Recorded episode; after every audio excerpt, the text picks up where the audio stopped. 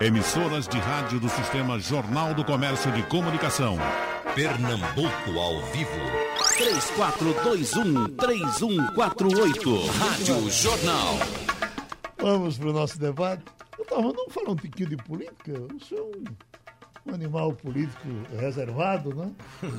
e preservado. Né? Um pouquinho da, da, da política de Pernambuco. É, é, que está achando?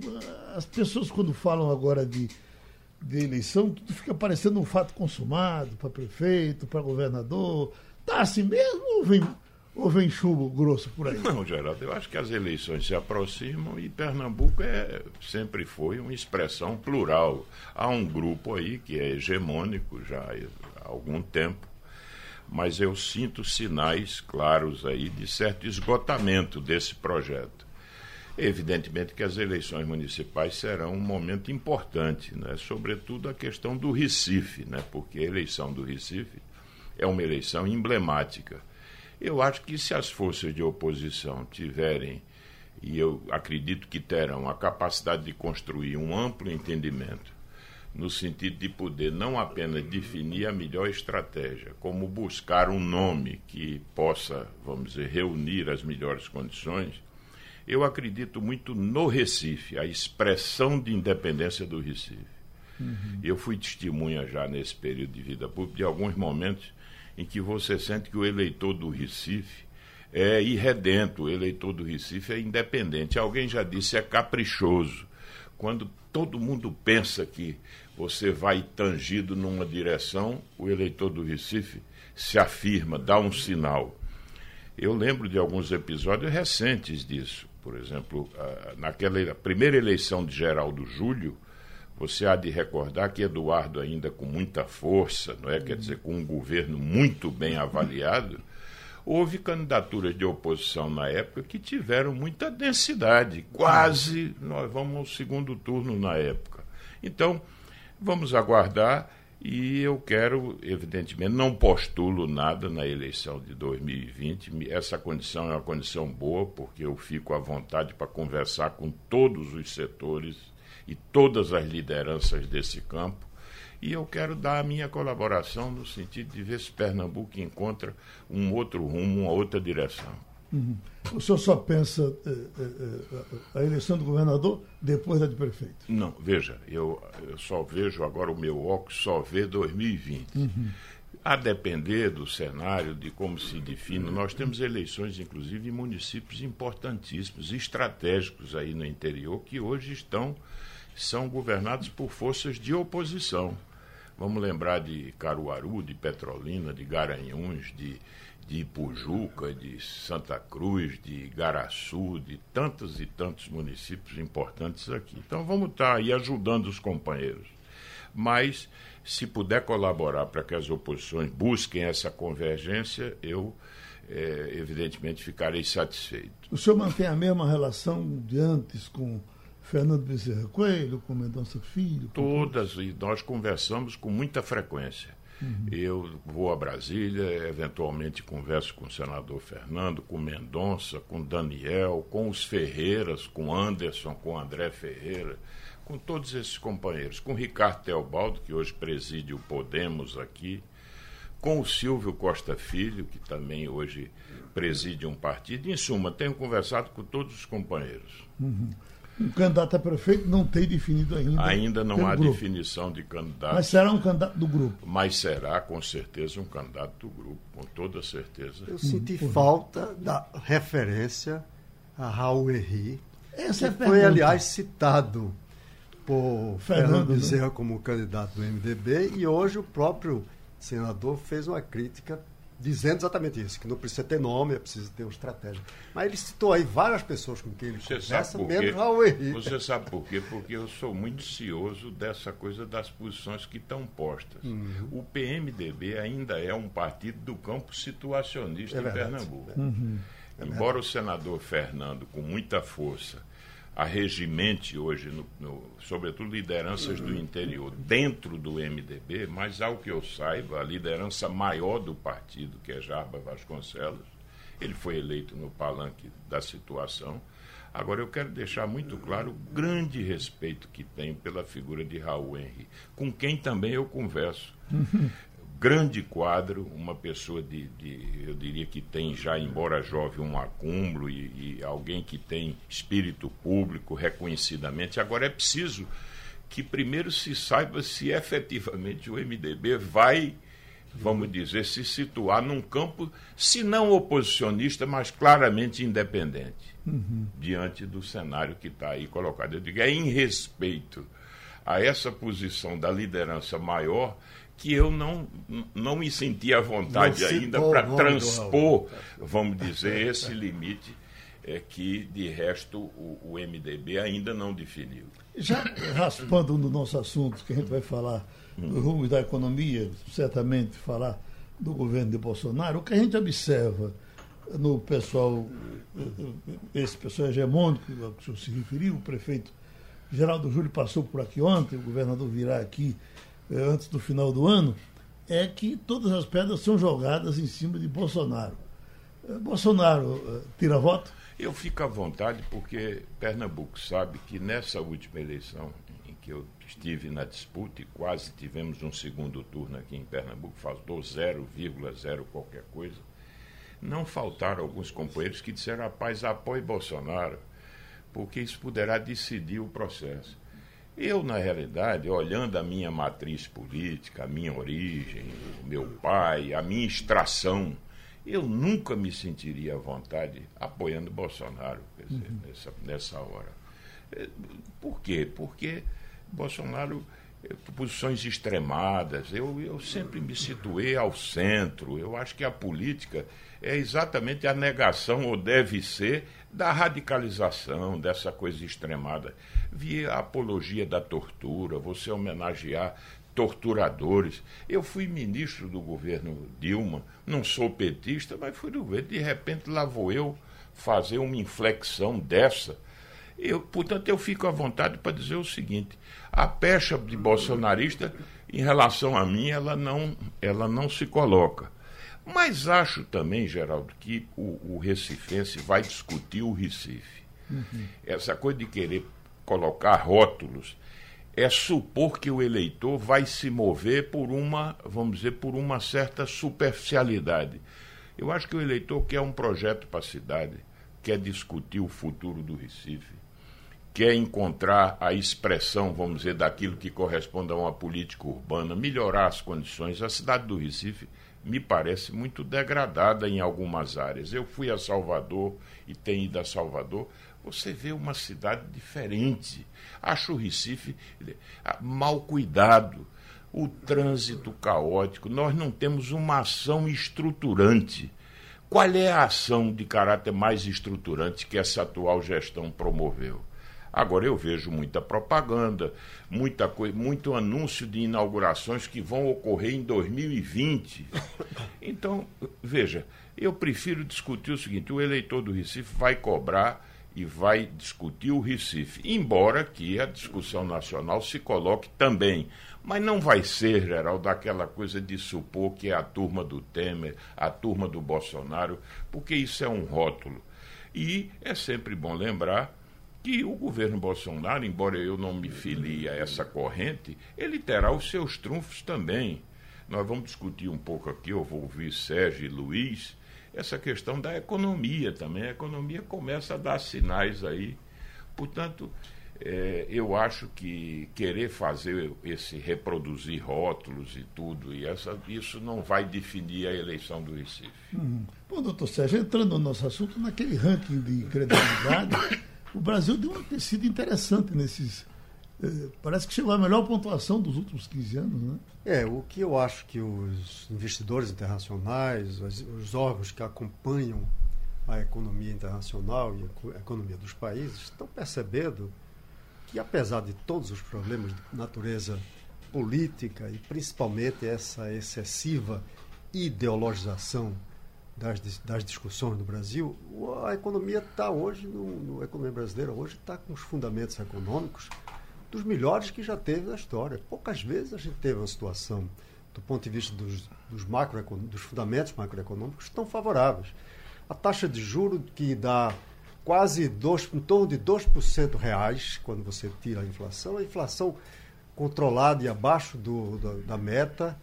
O, o, câmbio deu uma, uma sacudidela, mas está relativamente sob controle. A dívida pública está aumentando, mas houve medidas para começar, começar a reduzir a, o ciclo de expansão descontrolada das despesas primárias que estava levando o país ao buraco. Então, houve uma inflexão na, na política econômica e uma inflexão principalmente dos fundamentos macroeconômicos que dão uma mensagem, uma sinalização muito clara para os avaliadores internacionais, as instituições de risco, que é na avaliação de risco, de que o Brasil está num, num, bom caminho. Uhum. Ainda falta muito, a economia ainda tem muitas restrições, ainda, o, a dívida pública tá, continua crescendo, né? o, a dívida pelo PIB continua crescendo, até porque o PIB está um crescimento muito baixo. Depois, essa sinalização de que a economia começa a respirar e que a gente pode ter nos próximos anos um crescimento nada brilhante, mas um crescimento que pelo menos leve a que a, o PIB per capita aumente, porque o PIB per capita, que é o produto interno bruto dividido pela população, vem caindo. Veio caindo. A população cresce menos de 1% ao ano e o PIB vinha caindo, caiu 3,5 um ano, 3 e pouco no outro ano, e agora está começando a crescer. Então, a partir do momento que a gente cresça 2, 2,5% até 3% ao ano, o PIB per capita, que é o que, digamos, teoricamente estaria cada cidadão brasileiro tendo um pedacinho do que a economia produz, começa a crescer. E isso gera emprego e abre-se, é, geral disso é que os analistas levam em conta, um ciclo virtuoso, porque também aumenta a arrecadação, reduz, portanto, a dívida pública e principalmente essa taxa de juros que a gente está hoje, que é muito favorável, ela tem efeitos muito positivos na economia. Ela tem pelo menos três efeitos fundamentais. O primeiro deles é que ele reduz as necessidades de financiamento da dívida, porque cerca de, se não me engano, alguma coisa em torno de 30% da dívida pública está vinculada à Selic, que estava lá atrás em mais de 20%, hoje está 4,5%. Então, diminui as necessidades de juros para pagar a dívida. Tem um outro fator também muito positivo, que é que na medida em que deixa de ser atraente a aplicação em títulos da dívida pública, a poupança nacional, que hoje serve para financiar o déficit, vai se deslocar para ativos reais, seja para bolsa ou para ativos de maior risco, ou ativos reais, para imóveis e para investimento, provavelmente, o que termina realimentando a economia. Então a gente está hoje numa situação que indica um sinal positivo. Eu, eu poderia encerrar dizendo assim, se o presidente da República não atrapalhar mais, e vem atrapalhando, ele adora atrapalhar o desempenho da economia, se ele não atrapalhar muito, a gente vai seguir um ciclo nos próximos anos de retomada do crescimento da economia. Doutor Luiz Otávio, vai ser possível a, a economia correr bem de lado, mesmo diante dessa coisa belicosa de Bolsonaro, de todos os dias. Parece que ele fica pensando qual, o que é que eu ataco agora. É um urubu. Eu lhe pergunto, dá para a gente se acostumar com. Eu já ouvi até alguém dizer, ah, deixa isso para lá, deixa Bolsonaro dizer o que quer, vamos, vamos pensar com o outro lado. É possível o outro lado andar com, com esse pé pisando, às vezes, na cabeça? É possível. E o país está fazendo isso, Geraldo. É. Não é? Veja, o, o Brasil, não é, de um ano para cá, ele tem. Ele anda para frente e para trás, ao mesmo tempo. Uma coisa curiosa. Como é que o Brasil anda para frente e anda para trás ao mesmo tempo? Ele anda para frente na economia. Na, a economia está andando bem. Não é? Uhum. Quer dizer, o, o planejamento econômico de Paulo Guedes, com a ajuda da pauta econômica gerida por Rodrigo Maia, é, não é? Essa, esse avanço, apesar de Bolsonaro, não é? nós instalamos no país um presidencialismo parlamentarista com a, a ajuda de Rodrigo Maia. Então, esse lado ele funciona, uhum. né? ele está avançando. E não está avançando só na conjuntura, nos fundamentos macroeconômicos, na redução da taxa de juros, na inflação sob controle, não apenas aí na conjuntura, mas nos aspectos estruturais. Nós aprovamos a Previdência. Nós temos um conjunto de projetos importantes que deverão ser discutidos e certamente aprovados no próximo ano, relacionados com a estrutura da economia, envolvendo o Pacto Federativo, por exemplo, e a reforma tributária. Então, por essa parte, o país anda. E nós vamos ter seguramente este ano um crescimento superior a 1%.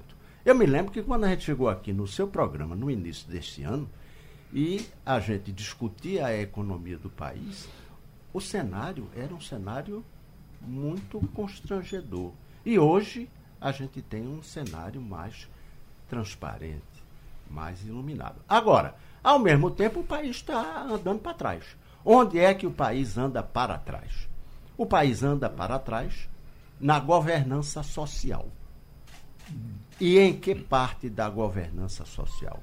Eu vou citar dois casos: a educação e o meio ambiente. Na educação, nós precisamos resolver o problema do Fundeb, que é, tem término no próximo ano e é fundamental para a continuidade da educação brasileira. Todo mundo sabe, por exemplo, que parte do eixo da educação nos países avançados, em qualquer país do mundo, depende do investimento importante nos professores. A gente não vê o ministro da Educação falar em investimento em capacitação e qualificação da docência.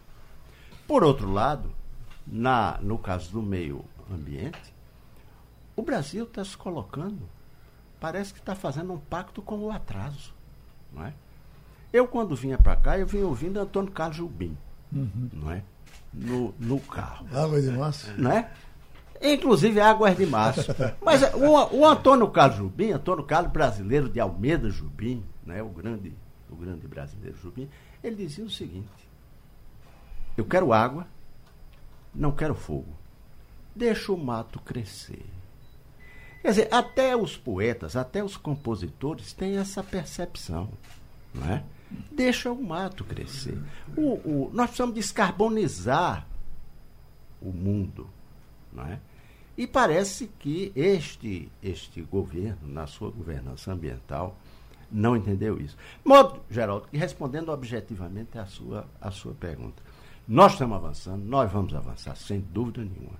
Agora, é preciso melhorar a governança social. E doutor Armando? Olha, eu acho que avaliação que nossos companheiros aqui fizeram, eu, eu endosso. Acho que a economia está num processo claro de recuperação cíclica. Os indicadores aí são absolutamente. É, apontam essa direção. Eu destacaria, por exemplo, a expansão do crédito. Nós já estamos com crédito de recursos livres crescendo a, a mais de dois dígitos. O mercado de trabalho começa a dar sinais de recuperação. Por exemplo, nós já temos aí esse ano até outubro 860 mil empregos gerados. O mês de outubro, 70 mil empregos. Formais, né? Formais, formais, porque é. informais é, é, nós temos evidentemente mais. É. Mas o que é que acontece? E aí é que a gente precisa se dar conta, é que nós temos desafios ainda que se colocam diante de nós. Há uma recuperação que está aí claramente esboçada mas nós temos muitos desafios no que eu chamo uma agenda pós-previdência. Mesmo na área fiscal, Geraldo, nós temos ainda problemas sérios. Nós temos sétimo ano de déficit primário. Nós temos a dívida pública numa trajetória que não é mais explosiva como parecia há um ano. Eu diria que já há sinais. E aí nós temos que seguir na direção das reformas. Por exemplo, há uma é, os estados e municípios, nós temos uma agenda, para você ter uma ideia, na área da Previdência, que a reforma ficou limitada ao governo federal, o déficit dos estados cresceu em quatro anos 137%. Ou seja, esse déficit da Previdência estaduais, que era 60 bilhões de reais, hoje é 145 Pernambuco, que tinha um déficit em 2015 de 780 milhões na Previdência, nós batemos, vamos, vamos fechar esse ano com 2 bilhões e 800. Então a pergunta é: a PEC paralela que foi aprovada no Senado será aprovada na Câmara? Segundo, os governos do Estado, independentemente da PEC, terão uma disposição e a coragem política de promover as suas próprias reformas? Por exemplo, olhando Pernambuco, o que se verifica em Pernambuco é que o governo do Estado tem tido uma posição absolutamente imobilista. Primeiro, negava a necessidade até da reforma. Eu assisti aí setores aí do governo do Estado, o próprio governador, dizendo que a reforma, eh, em suma, não entraram nessa agenda. E entram de forma reativa. Portanto, por exemplo, o fundo, o, fun, o Funaprev, que Pernambuco já instituiu praticamente desde o início dos anos 2000, não foi implementado. No plano federal, você tem o FUNPRESP, ou seja, quem ingressa no serviço público já ingressa no, no modelo novo de capitalização, quer dizer, de, de, previdência complementar. E em Pernambuco nós não, não, não, não instituímos isso. Veja como nos atrasamos. Então, o que eu quero dizer é o seguinte: temos uma agenda desafiadora ainda. Há PECs emergenciais, Pernambuco está no limite já. Pernambuco já se habilitaria na PEC emergencial, porque já compromete 96% da despesa corrente. As despesas já representam 96% da receita corrente. Significa dizer que Pernambuco já teria que se enquadrar na PEC emergencial. Então, o que eu quero dizer é o seguinte: temos que perseverar tanto na agenda ainda fiscal, reforma administrativa, essa PEC, como também temos um imenso desafio que é a questão da produtividade. O Brasil tem um quadro de produtividade estagnada ao longo de praticamente 20 anos. E a produtividade vai exigir um olhar sobre diferentes ambientes. Isso passa pelo capital humano, nós falamos de educação, qualificação, né? desenvolver competências o capital físico, a infraestrutura está depreciada, o setor público não consegue sequer investir para manter a infraestrutura existente. O Brasil precisaria estar investindo o setor público 4% do PIB para atender a nossas demandas na área de infraestrutura. Evidentemente, nós estamos longe disso, porque hoje o setor público está investindo menos de 1%. Aí precisamos, do, de, precisamos trazer o setor privado para essa área para trazer o setor privado, precisamos ainda completar marcos regulatórios. O Brasil tem uma instabilidade regulatória, precisamos oferecer segurança ao investidor. Então, temos uma agenda desafiadora pela frente. Há sinais de otimismo, razões de otimismo, mas não podemos perder de vista a necessidade de continuar, de seguir na agenda de reformas e de promover vamos dizer, as ações que são necessárias para garantir a sustentabilidade desse crescimento. Está chegando ao mercado o livro do Dr. Luiz Otávio Cavalcante, uma poesia social em Carlos Pena Filho. É isso aí, doutor? É isso aí, Geraldo, é isso aí. Já, Porque o está no mercado? Está no mercado. O, o, Carlos Pena é pouco conhecido, não é? Principalmente da juventude, o poeta do azul. E na, nos meus estudos, não é, acadêmicos, eu verifiquei que a poesia de, de, de Pena, de Carlos, é uma poesia que tem um sentido social antecipador, anunciador, digamos. Ele pensava nas tecelãs, na pobreza do Recife, e da mesma forma como ele falava na fuligem das fábricas no sertão, com uma visão que hoje é tão contemporânea da, da ecologia. De modo que essa é a proposta do, do ensaio, não é fazer essa descoberta do social em, em Carlos. Ótimo. Bom, as, as, relações internacionais do Brasil, começando com o senhor, doutor Armando, que é um assunto que o senhor uh, trata dele há muito tempo. Geraldo, o, o governo, você sabe que no começo emitiu assim, assumiu posições muito preocupantes nessa. Exatamente porque as posições eram muito, vamos dizer, marcadas por, por uma visão ideológica. Mas, felizmente, eu diria que há uma certa correção de rumo que já se percebe no sentido de assumir uma linha mais pragmática. É, o Bolsonaro confundia um pouco a visão do que, do que representa o interesse do Estado não é, com as suas idiosincrasias. É, mas ele que dizia que a China queria comprar o Brasil, felizmente foi a China e terminou se dando conta de que a China é um parceiro estratégico, um parceiro fundamental, que até nos socorreu nesse último leilão do. do, do ou seja, não sei se você sabia que só a Petrobras, não é, ao final, só a Petrobras arrematou lá, mas com a participação de empresas chinesas, 20%. Uhum. Isso que foi uma homenagem que o Xi Jinping fez a Bolsonaro. Diz, olha, nós queremos, de qualquer maneira, dar um sinal aí de interesse no Brasil. Agora, tem coisas que devem ficar no radar e que preocupam. Esse problema da China com os Estados Unidos, quer dizer, o Brasil precisa ter uma acompanhar isso, né? Os Estados Unidos com ameaça de medidas protecionistas contra o Brasil, no aço, por exemplo, no alumínio.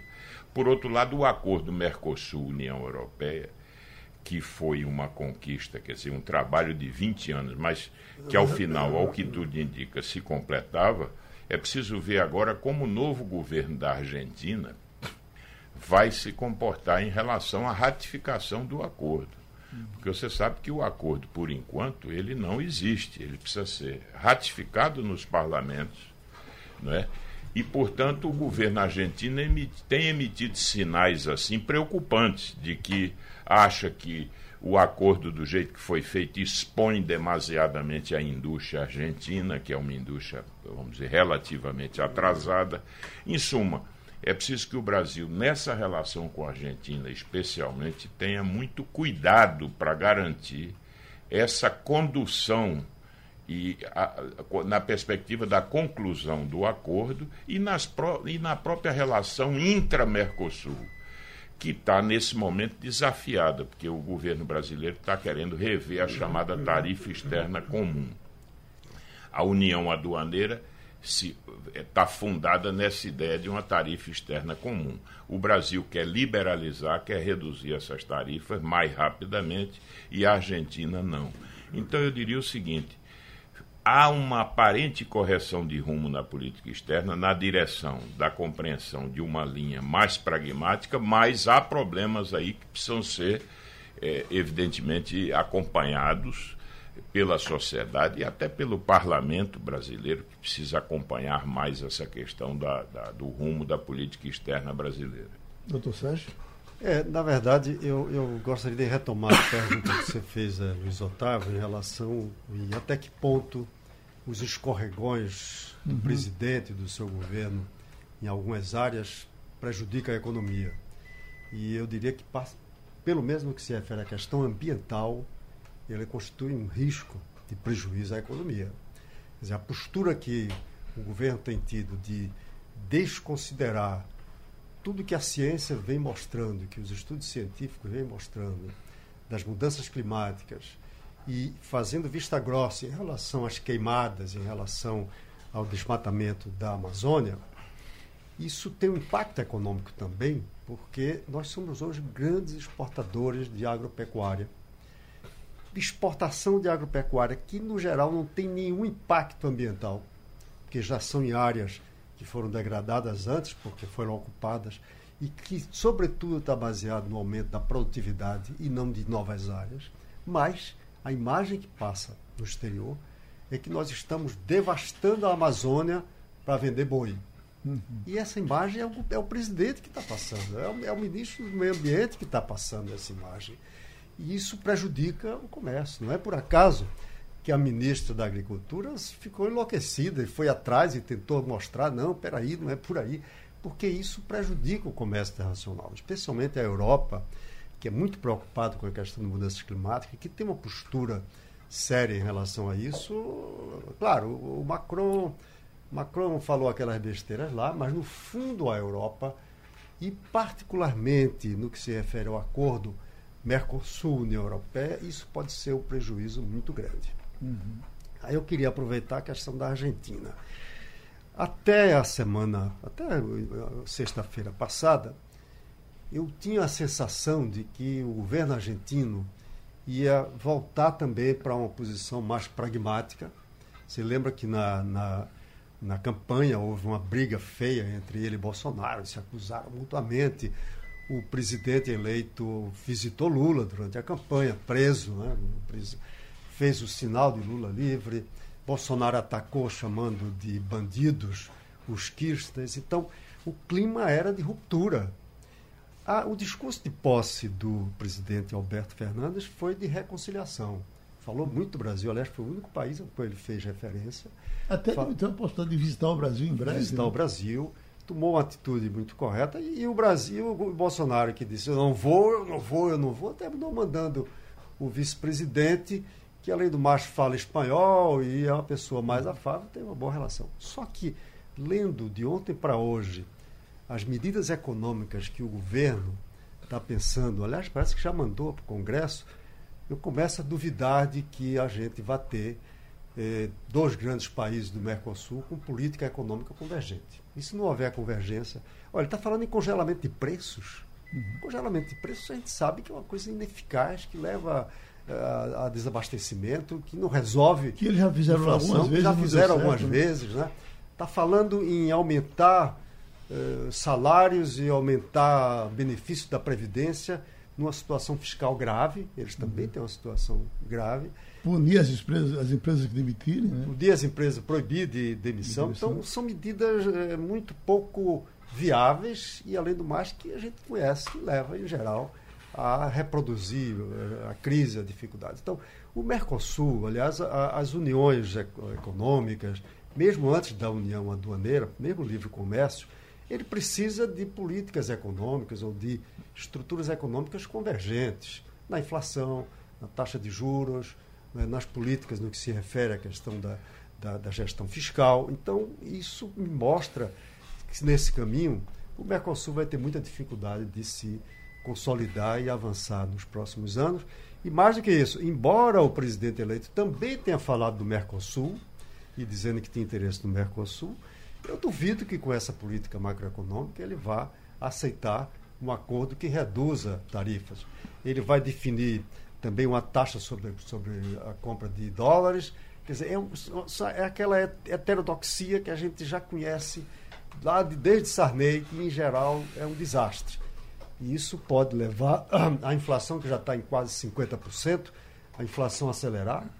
O governo, só para terminar, o, o, governo Macri também seguir um pouco a tradição do, dos Kirchners de fazer uma política fiscal, fazer mais uma política de emissão, pagar, pagar o, o além do, da, do déficit emitindo papel moeda, que fez realimentar a inflação.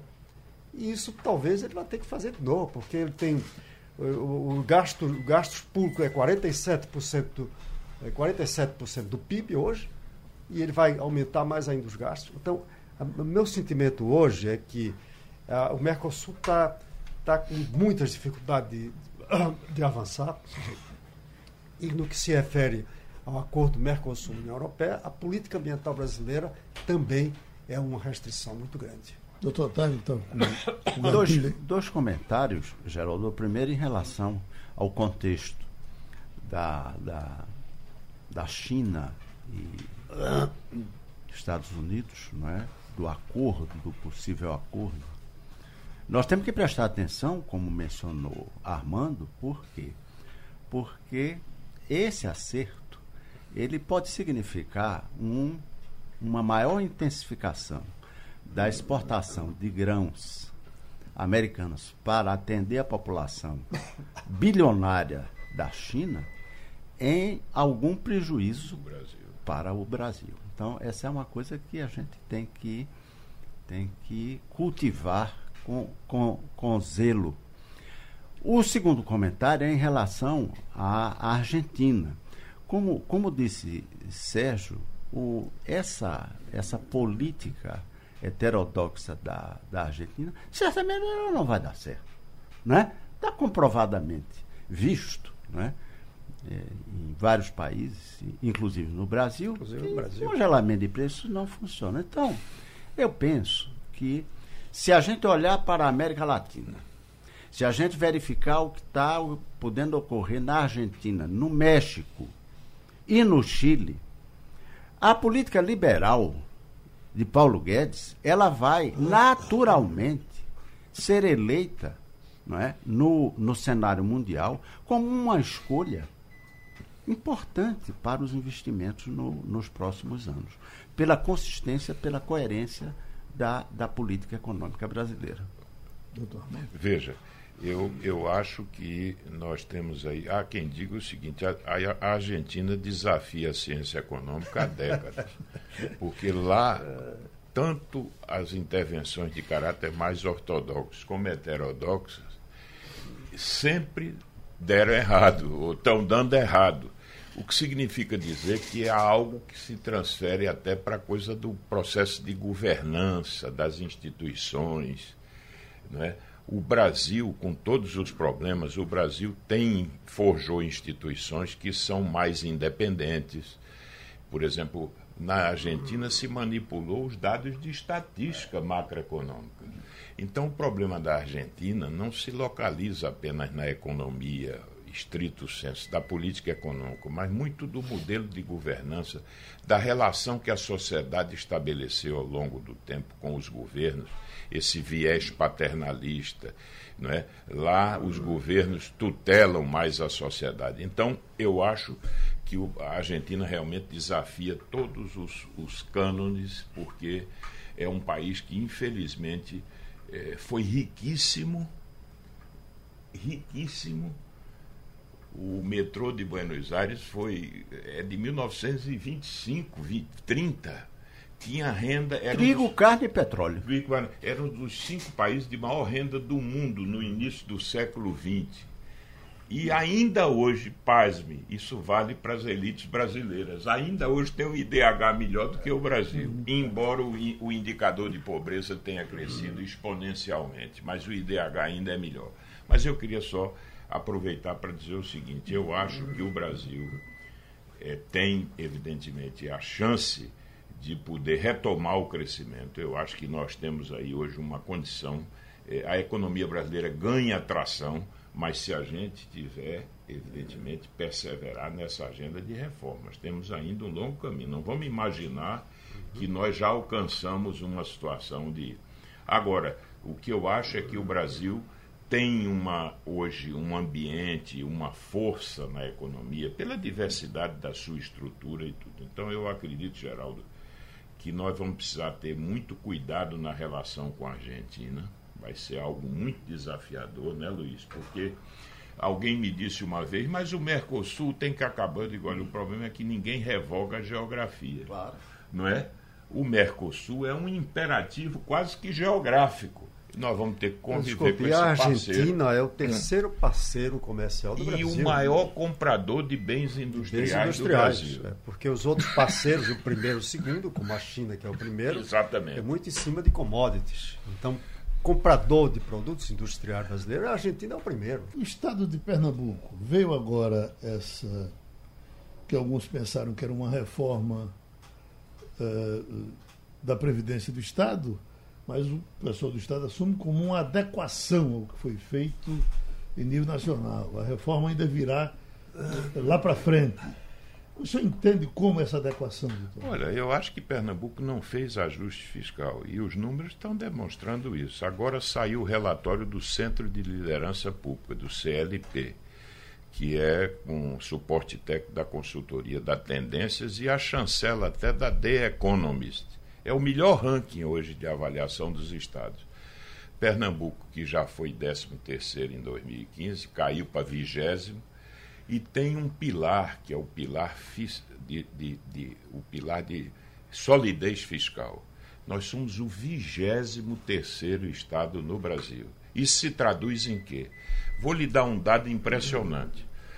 A capacidade de investimento de Pernambuco é a menor, é uma das menores do Brasil, ou seja, o que investe em relação à receita corrente líquida, 3,7%. O Ceará investe 15,5%. Vou dar os números agora em valores absolutos. O Ceará investiu 2,9 bilhões de reais e Pernambuco investiu 860. Pasme, pasme Alagoas e o Maranhão. Eu não vou nem falar do Ceará. Alagoas investiu ano passado mais do que Pernambuco. Alagoas investiu 970 milhões. O Maranhão investiu 1 bilhão 140 milhões. E Pernambuco praticamente empatou com o Piauí que investiu 850 milhões. Então, Pernambuco tem a menor capacidade de investimento em termos relativos do Nordeste. Por que, Geraldo? Porque está comprometendo 96% do orçamento com despesa da receita com despesa corrente. Não fizeram ajuste. Vêm as contas de Pernambuco estão sendo empurradas há muito tempo. É preciso que venha alguma coisa do governo federal, alguma coisa de receita não recorrente, tipo participação do leilão. É, Pernambuco está vivendo do, de alguns momentos assim de, de receitas eventuais. Essa é aquela, porque não fez o ajuste. Agora, isso se reflete em quê, Geraldo? Por que é que nós temos a maior taxa de desemprego? Em ter quase a maior taxa de desemprego do Nordeste, 15,8. A média do país é 11,5 e a do Nordeste é 14. Porque nós temos muitas obras paradas em Pernambuco, o Estado que poderia ser, o investimento público, que poderia ser um vetor para o emprego, você ter obras, frentes de trabalho no interior, as rodovias que estão se acabando, Pernambuco não investe. E aí nós temos aí uma infraestrutura que vai se degradando mais e mais. Portanto, Há dois aspectos que me preocupam em Pernambuco.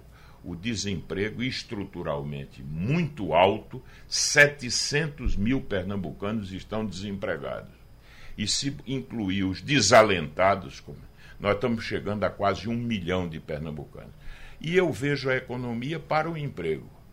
Quando vejo no discurso oficial dizer, não, mas estamos crescendo mais do que a média do Brasil. Para mim, crescimento tem que se medir ao final do que ele gera, do que ele está proporcionando.